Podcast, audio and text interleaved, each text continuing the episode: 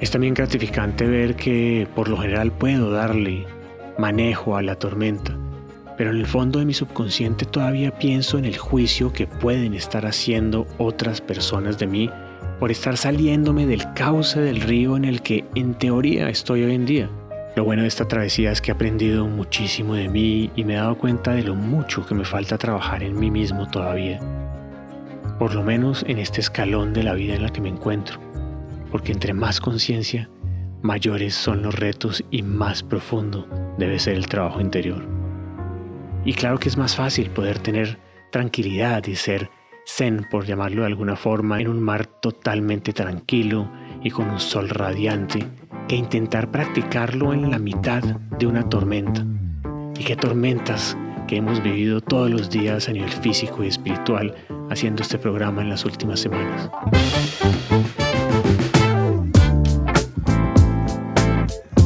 ¿Qué dicen parceros y parceras? Estamos llegando al final de otra semana más.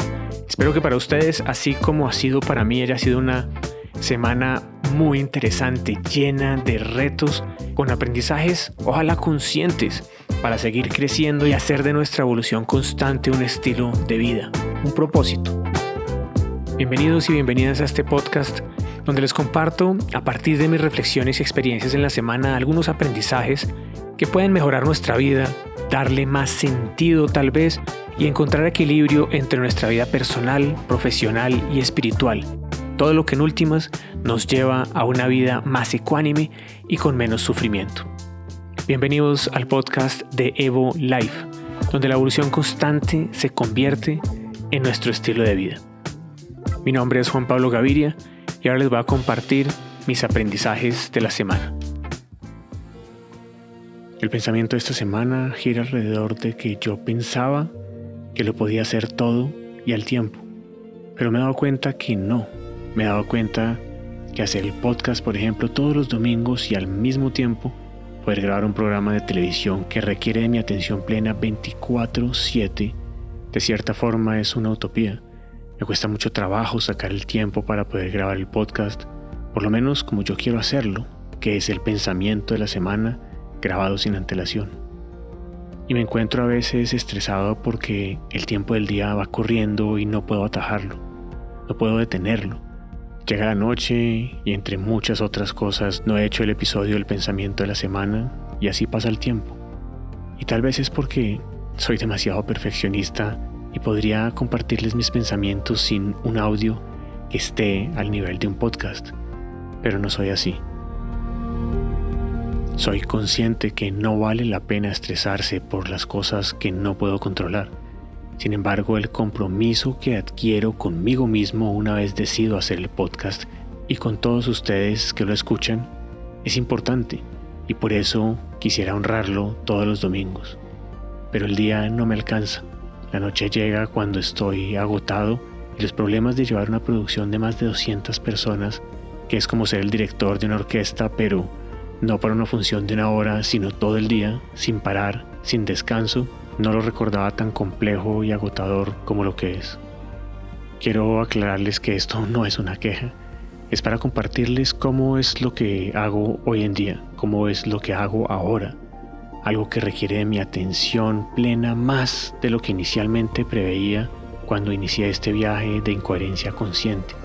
La verdad, solo quiero llevarlos de viaje conmigo, compartirles cómo ha sido mi experiencia, lo que estoy viviendo, sintiendo y aprendiendo con esta imposibilidad de hacer muchas cosas al mismo tiempo.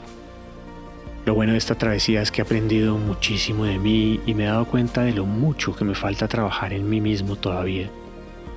Por lo menos en este escalón de la vida en la que me encuentro.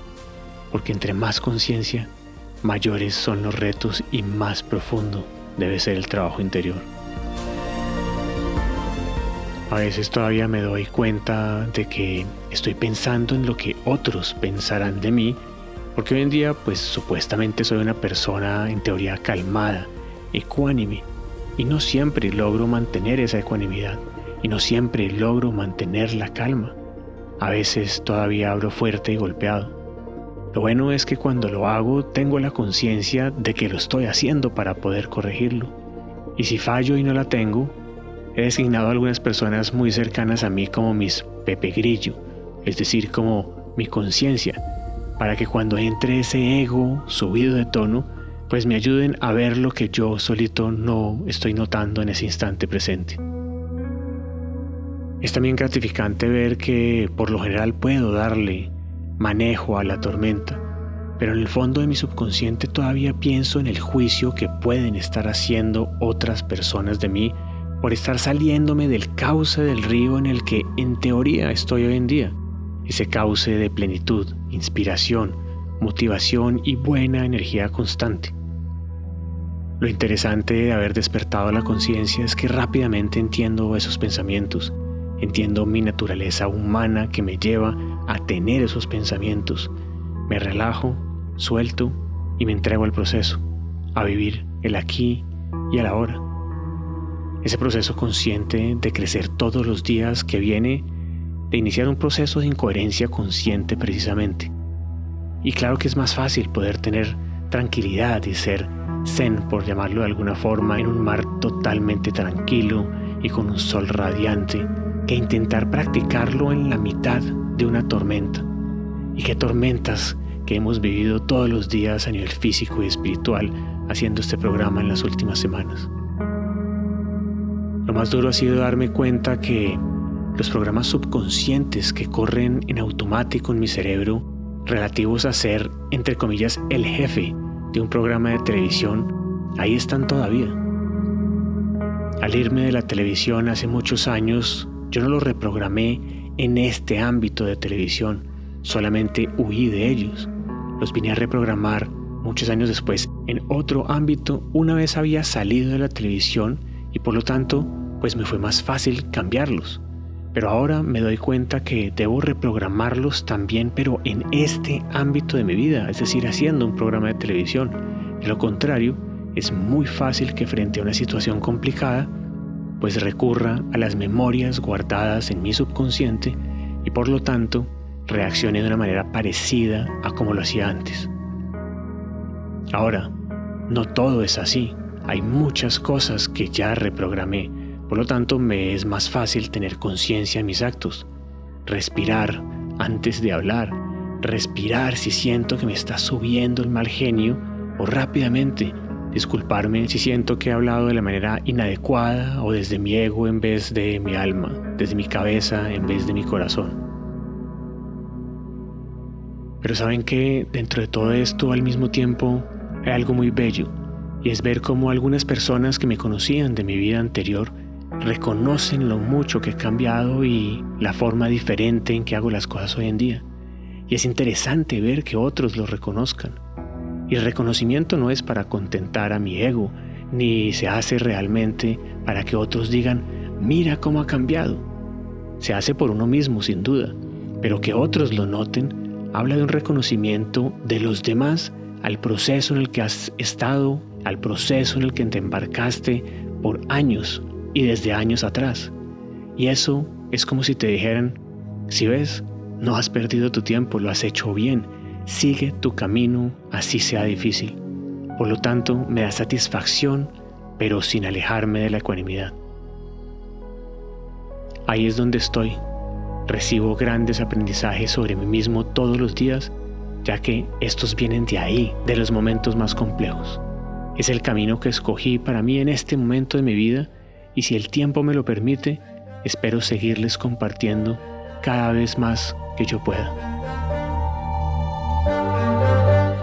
Si te ha gustado este mensaje y le encuentras algo de valor, por favor no olvides compartirlo con otros para que seamos más personas las que estamos conectados con este estilo de vida, de querer crecer y ser mejores seres humanos todos los días, así sea un poquitico, pero que por lo menos sea en constante movimiento en constante evolución. Y también te invito a calificar el podcast en la plataforma de tu preferencia y a unirte a nuestro boletín de noticias, ya sea por Telegram, por WhatsApp o por correo electrónico para que no te pierdas de ningún contenido tan pronto lo subamos a las diferentes plataformas. Te mando un abrazo muy grande, muy cariñoso, muy especial, con mucho amor y como siempre nos vemos en la próxima. Chao, chao.